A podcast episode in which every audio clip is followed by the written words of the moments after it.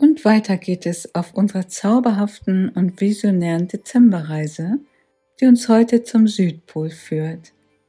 Denn es ist die Antarktis, die hinter dem vierten Türchen verborgen liegt. Der Grund dafür ist, dass wir heute zum Neumond eine Sonnenfinsternis im Feld haben, die man nur über der Antarktis sehen kann. Und genau darum geht es, etwas zu sehen, was noch im Dunkeln verborgen ist, in der Finsternis.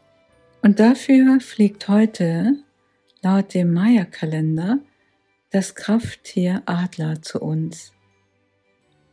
Ein Tier der Visionen, der Fokussierung.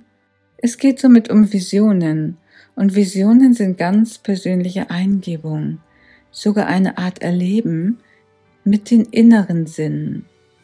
Und unsere inneren Sinne oder unsere eigenen Adleraugen, das ist das dritte Auge.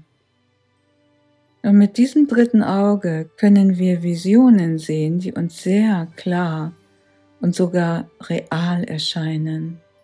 Sie sind wie eine Art geistiger Baustein, wir wissen ja alle, Geist schafft die Materie und eine Vision ist eine Art geistiger Baustein.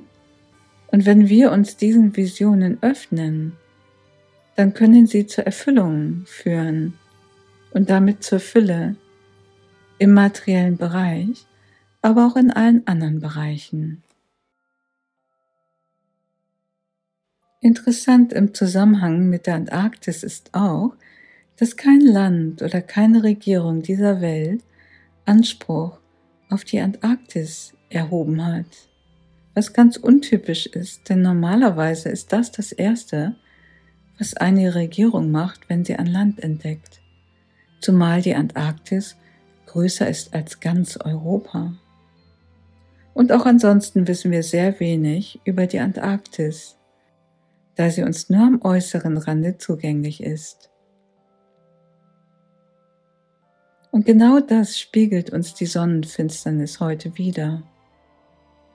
Die Antarktis liegt vom Bewusstsein im Dunkeln, in der Finsternis.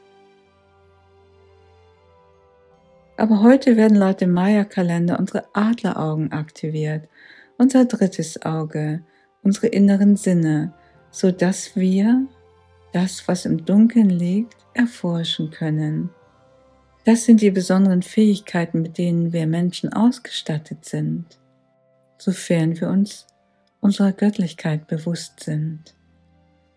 Ja, und so möchte ich dich heute einladen, diese inneren Sinne zu aktivieren, indem wir uns in eine meditative Frequenz begeben und mit unserem inneren Auge zum Südpol reisen und uns die große Antarktis anschauen und wenn du dabei Visionen empfängst, dann teile das gerne im Anschluss im Kommentarfeld.